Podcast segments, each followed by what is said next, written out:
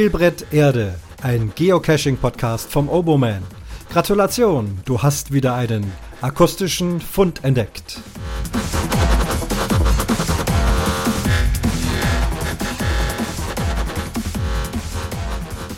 Fund Nummer 57 grüßt euch zusammen.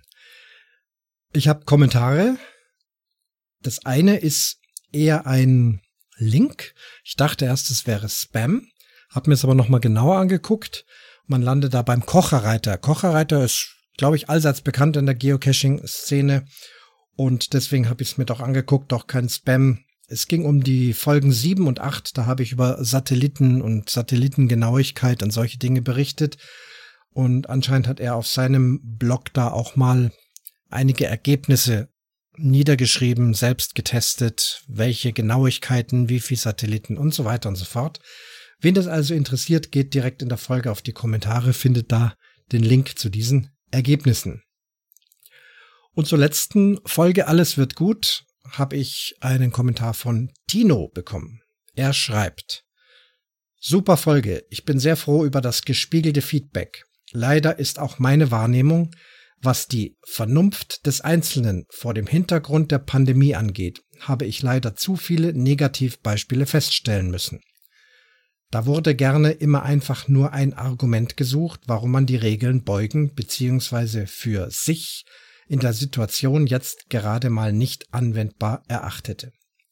Und auch wenn es prozentual nicht die Mehrheit sein mag, jeder vermeidbare Fall ist in meinen Augen definitiv ein Gewinn denn das Resultat würde im Zweifel auch auf dem Rücken anderer, eigentlich gar nicht involvierter, mit ausgetragen werden müssen. Und so denke ich, zumal es tatsächlich weiterhin genügend Caching-Möglichkeiten für die allermeisten geben dürfte, dass insofern eine relativ kleine Einschränkung, was neue Publishs angeht, am ehesten verkraftbar sein sollte. Sehr freue ich mich also über die Einschätzung, welche hier auch meine ersten Gedanken nach der Folge Petition mit transportierten. Ja, auch ich höre gerne deinen Podcast und auch das Format bereichert die Landschaft. Und ich rechne es dir hoch an, dass du genau diesen jetzt gewählten Umgang mit der Situation nach der Folge 55 gefunden hast. Top. Danke den Kommentatoren und dir. Ich finde so eine Auseinandersetzung zum Thema sehr wertvoll für die eigene Meinungsbildung. Merci und weiterhin ein glückliches Händchen bei Themenfindung und Produktion deiner Podcasts. Ich freue mich schon auf Neues. Greets, Tino. Tino, Dankeschön. Toller Kommentar. Steht alles drin, weiß gar nicht, brauche ich, glaube ich, gar nicht viel hinzufügen. Es ist äh, mehrfach von mir ja gesagt worden, dass das alles so in meinem Sinne ist. Eben auch eine gewisse Auseinandersetzung. Ich mag Podcasts nicht, egal ob es jetzt Geocaching-Podcasts sind oder andere, die sich hinsetzen und sagen, dies und das ist so.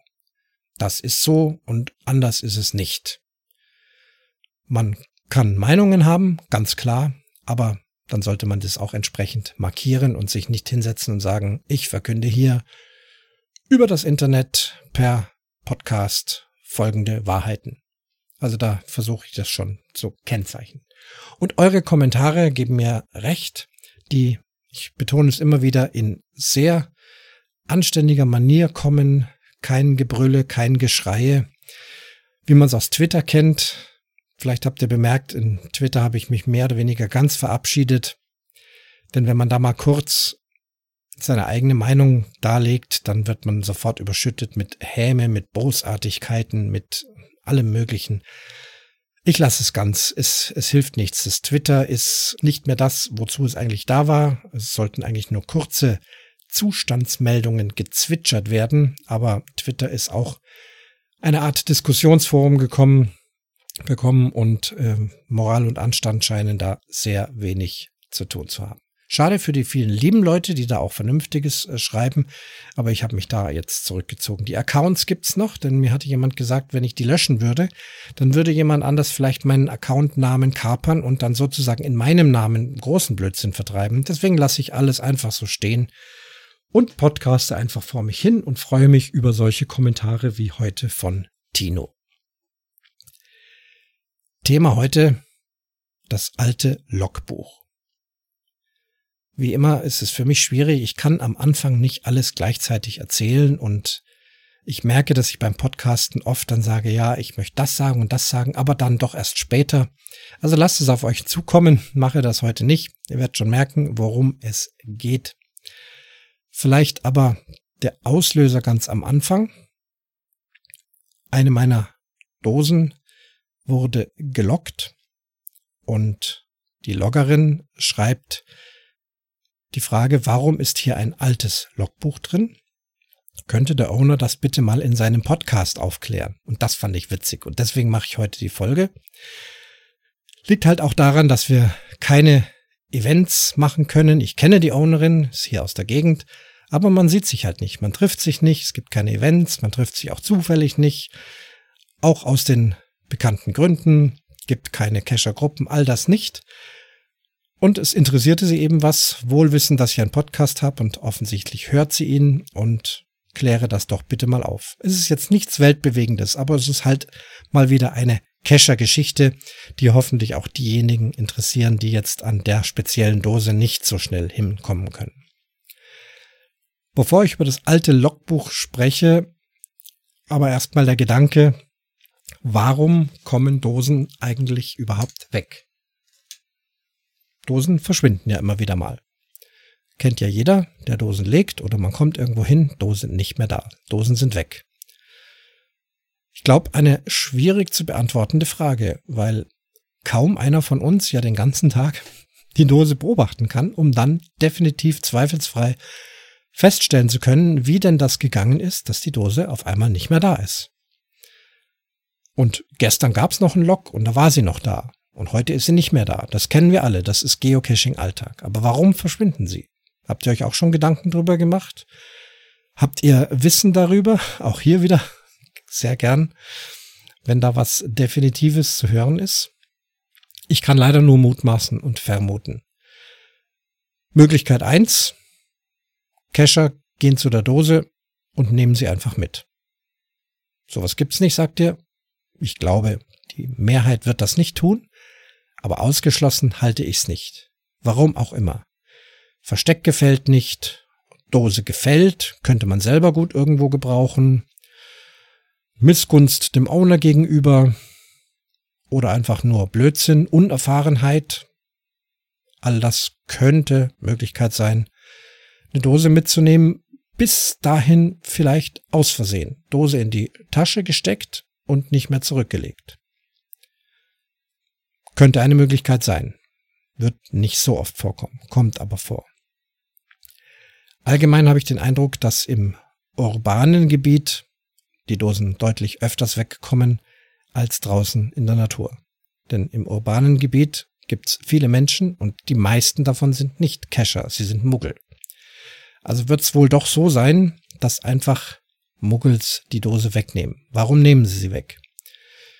Eine Möglichkeit wieder, Cacher ziehen die Dose raus, stecken sie nicht mehr richtig hinein ins Versteck. Sie ist dann auf einmal sichtbar oder sichtbarer, als sie es vorher war.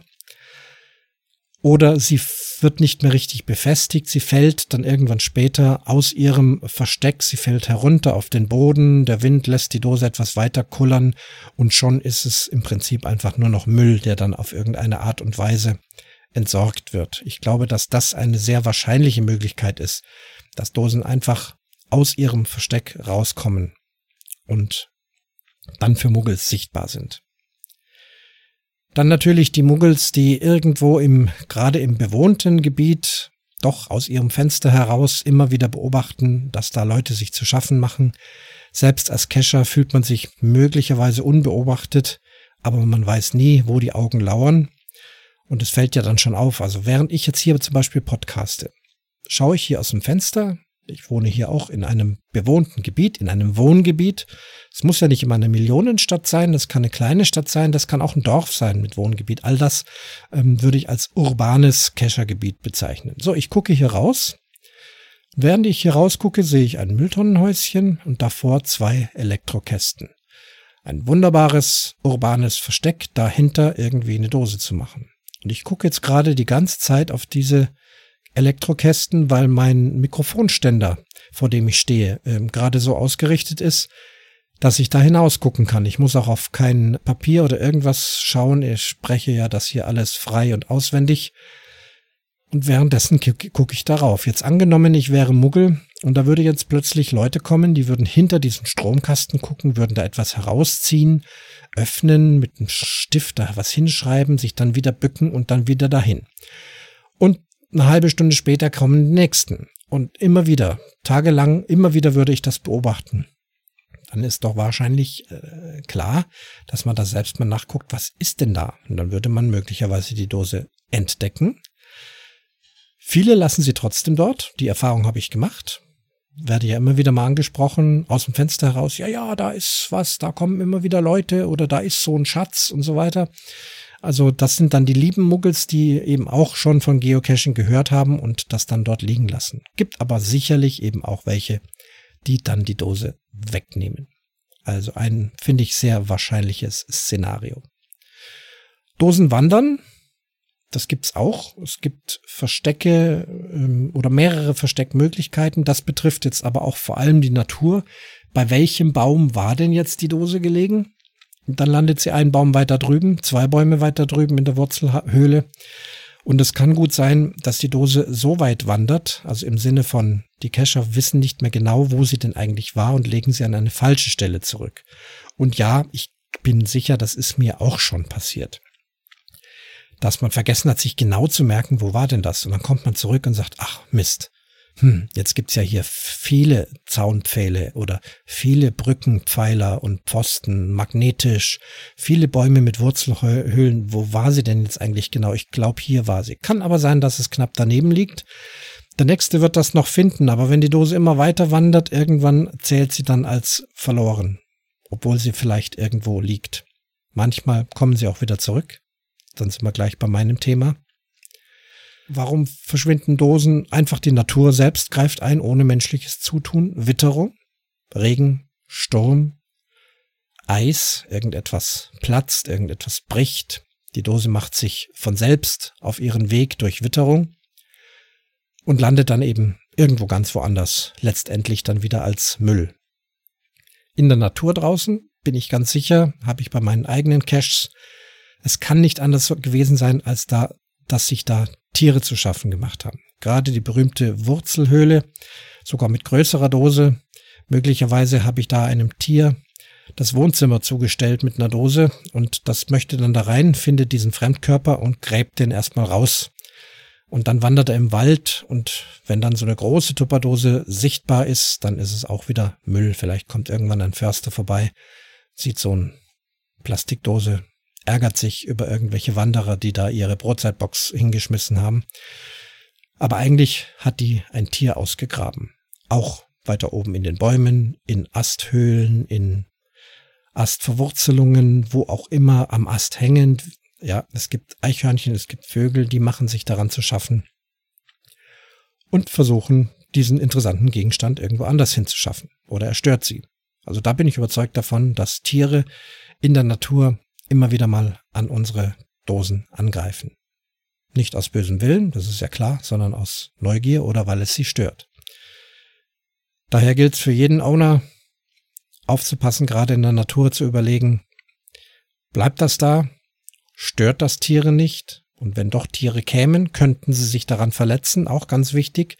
Ja, so mit Draht und Schrauben und solche Sachen. Denkt bitte an die Tiere einfach zweifelsfrei Dose so gut festmachen, dass eben Tiere sich erstens nicht dran stören und zweitens das nicht wegräumen können. Nun, das sind immer noch die Vorbemerkungen zu dem Thema, was ich jetzt eigentlich habe. Ich habe schon immer wieder mal in meinem Podcast, offensichtlich unvorsichtigerweise, von meiner Dornröschendose berichtet. Da hat es auch wieder mit dem Review-Stopp mit dem Publish-Stop äh, zu tun, der aber heute nicht Thema ist, sondern der einfach Fakt war. Beim ersten Publish-Stop, bei der ersten Welle, also Anfang 2020, war eben auch Publish Stop und dann war abzusehen, bald ist wohl Schluss, bald ist äh, der Lockdown zu Ende und vielleicht gibt's dann auch neue Dosen. Ein lieber Mitcacher fragte mich dann persönlich, na, da bin ich mal gespannt, was da jetzt dann nächste Woche für Dosen alle rauskommen. Dann dachte ich, oh, da hat er recht. Ich glaube, ich leg noch schnell irgendwas, denn jetzt erwacht ja das Dornröschen aus dem langen Dornröschenschlaf und die ganzen Dosen, die in der Zeit gelegt worden sind und nicht gepublished worden, die werden jetzt alle dann ab nächste Woche auftauchen. Vielleicht kann ich da auch noch was Kleines dazulegen. Bin dann in unsere Stadt gegangen, hatte eine Gegend in der Innenstadt, in der ich schon mal eine Dose hatte, die ist archiviert worden, Versteck war nicht gut genug, da war wieder dasselbe, Dose hat nicht gehalten, äh, wenn die Cachers nicht so reingesteckt haben, wie ich das vorgesehen hatte, fiel sie runter, fiel auf den Boden, war weg. Nachdem sie dreimal weg war, habe ich das Ganze archiviert, war schade, beziehungsweise ich habe einfach nicht eine gute Befestigungsmöglichkeit finden können, sonst wäre das Versteck schon toll gewesen. Und diese Gegend war erstaunlicherweise immer noch frei im Sinne von Abstand. Also dachte ich, ich gucke mich mal in dieser Gegend um nach einem Versteck und bin dann tatsächlich auf ein, wie ich finde, sehr schönes urbanes Versteck gestoßen. Verrate das jetzt hier auch, weil in unserem Bereich haben doch die meisten das schon gefunden und wenn nicht, ist es auch keine große Kunst. Da ist ein ganz schmaler kleiner Weg zwischen Häusern und dort, wo dieser Weg endet, stehen so Feuerwehrbegrenzungspfosten, also so rot-weiße Pfosten, die man, die dann die Feuerwehr rausziehen kann, wenn sie dann da reinfahren möchte. Ansonsten ist das für Autos gesperrt. Man hat witzigerweise allerdings dort drei Hülsen in den Boden eingebracht, eine in der Mitte, eine links an der Wand, eine rechts an der Wand. Anscheinend ist man dann draufgekommen, dass es ein Quatsch ist, rechts und links direkt an die Wand so einen roten Pfosten zu machen. Die Wand ist Pfosten genug. Die Hülsen waren aber da. Es steht nur ein Pfosten in der Mitte und die Hülsen rechts und links sind mit einem Metalldeckel, der wiederum eine Hülse birgt, die also in die andere hineinpasst. So circa 15 Zentimeter lang mit einem schönen Metallhut obendrauf. Und das hatte ich gesehen, hab's aufgemacht und hab gesehen, ui, das ist toll. Es geht auch nicht tief runter. Die Dose könnte, wenn sie da rausfällt, nicht tief fallen. Aber mit Magnet ein Paddling in diese Hülse rein, Deckel drauf und verschwunden ist es. Nannte das Dornröschen und so klappte das dann auch. Der Publish-Stopp war vorbei und Dornröschen wurde erwacht und fleißig gefunden. Cacher, Rudelcachen, äh, FTF-Jäger und so weiter konnte ich da nicht feststellen. Die Leute haben sich hier schön der Reihe nach Tag für Tag an diese Dose gemacht. Hat also alles prima geklappt, auch in dem Sinne, den wir ja hier dauernd diskutieren. Nun, ich laufe dort oft spazieren. Das ist einfach so mein Weg auch in die Stadt, komme da ständig dran vorbei. Nicht jedes Mal gucke ich da drunter, sonst würde ich mich selbst auch verdächtig machen. Das ist echt schwieriger Platz, ein Friseur direkt gegenüber. Es wohnen Leute dort, habe durch Loks mitbekommen, dass auch die Anwohner anscheinend mitbekommen haben, dass da eine Dose ist, aber anscheinend diese Dose in Ruhe lassen. Also wie schön, wie ich es vorhin berichtet habe, prima. Die haben, sind also selbst draufgekommen, haben das beobachtet oder irgendwelche Cacher haben es ihnen erzählt. Ich auf jeden Fall nicht. Und klappt alles prima. Eines Tages komme ich dort lang und sehe aber diese Metallhülse rausgezogen und zwei, drei Meter weiter einfach offen am Boden liegen. Dachte ich, ui, ui, was ist denn da jetzt? Schaue in die Hülse, dort hätte der Paddling mit Magnet sein müssen, war er nicht drin. Dann habe ich in das Rohr geguckt. Wie gesagt, es geht höchstens so 20 Zentimeter runter. Und auch da war die Dose nicht hineingefallen. Sie war auf Deutsch weg. Und dadurch, dass dieser Deckel auch so offen am Boden lag, also das kam mir schon sehr komisch vor. Normalerweise würde ich denken, na vielleicht haben es gerade Cacher in die Hand genommen. Denn viele machen so, wie ich es auch mache, gerade im urbanen Bereich dezent zugreifen und dann nicht an der Stelle stehen bleiben, sondern einfach weggehen. Ein paar Meter weiter weggehen, sich irgendein Plätzchen suchen, dann in Ruhe die Dose aufmachen, Logbuch auseinanderpopeln, loggen und so weiter. Und dann möglichst genauso unauffällig wieder zurück. Aber wenn jetzt hier dieser Deckel einfach so mitten auf der Straße liegt, hier stimmt was nicht. Hier ist irgendwas passiert. Vielleicht nicht mal absichtlich, auf jeden Fall Dose weg. Und für mich war dann auch, ja, ich könnte natürlich eine neue legen, aber nachdem die Situation so war, dachte ich, das Versteck ist offensichtlich jetzt verbrannt, so nenne ich das. Wenn ich hier mir jetzt wieder teure Magnete kaufe und das alles wieder schön hinwickel, dann verschwindet sie gleich wieder. Nachdem die meisten örtlichen Cacher hier eh gelockt hatten, habe ich gesagt, okay, dann archivieren. Es kommt wieder irgendwann eine neue Idee. Vielleicht finde ich was anderes. So, wiederum gehen einige Wochen ins Land. Ich komme dort wieder vorbei spaziert. Hatte, glaube ich, irgendjemand der Familie zu Besuch und habe gesagt, schau mal hier, hatte ich so ein schönes Versteck. Leider ist die Dose weg, greife an die Hülse, mach die Hülse auf, gucke rein, Dose ist drin. Genau die, die ich damals gelegt habe. Inklusive Logbuch. Da dachte ich, also das kann ja nun gar nicht sein. Wie kommt die denn jetzt wieder dahin? Dann war es doch irgendwie so, da müssen irgendwelche das rausgenommen haben und dann später wieder hingelegt haben. Also na prima, Dose ist wieder da.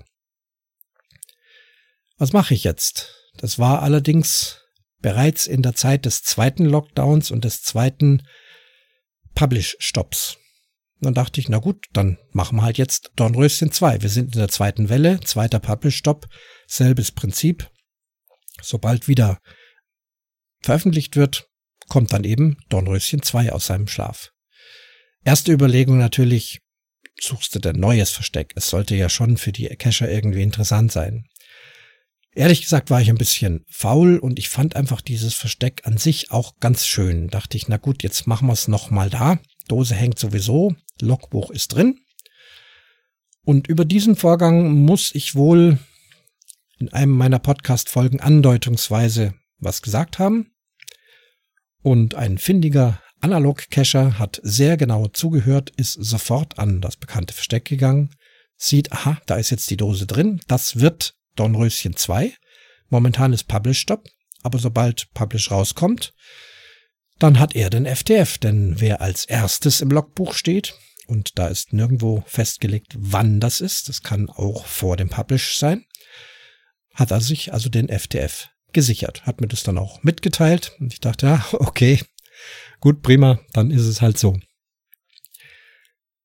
Dann war es klar, ab 8. März wird wieder neu gepublished. Ich hatte das Dornröschen 2 ja schon entsprechend vor, äh, hergerichtet.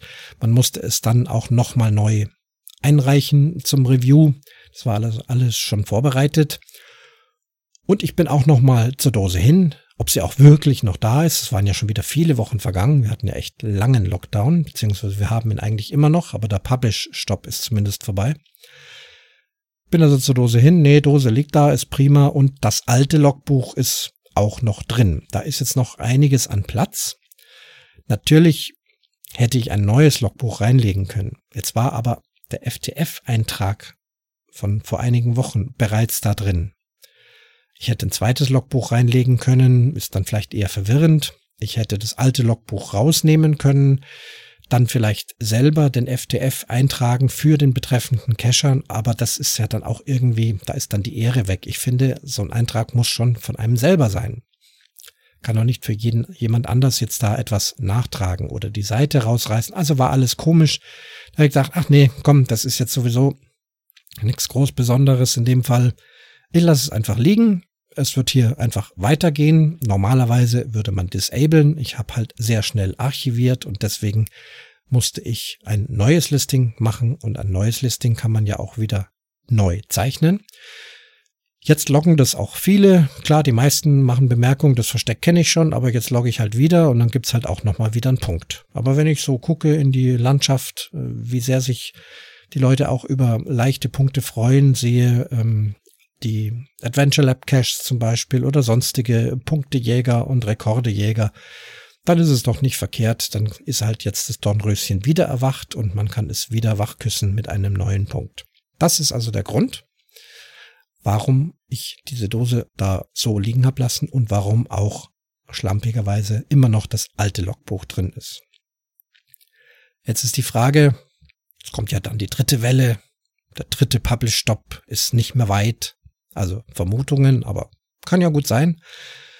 Kommt dann Dornröschen 3? Ich würde sagen ja. Und ich habe auch schon ein Versteck entdeckt. Ich werde es nochmal prüfen. Also wenn es soweit ist, dann Stand heute würde ich mich bemühen, ein anderes Versteck mit einem frischen und neuen Logbuch zu versehen.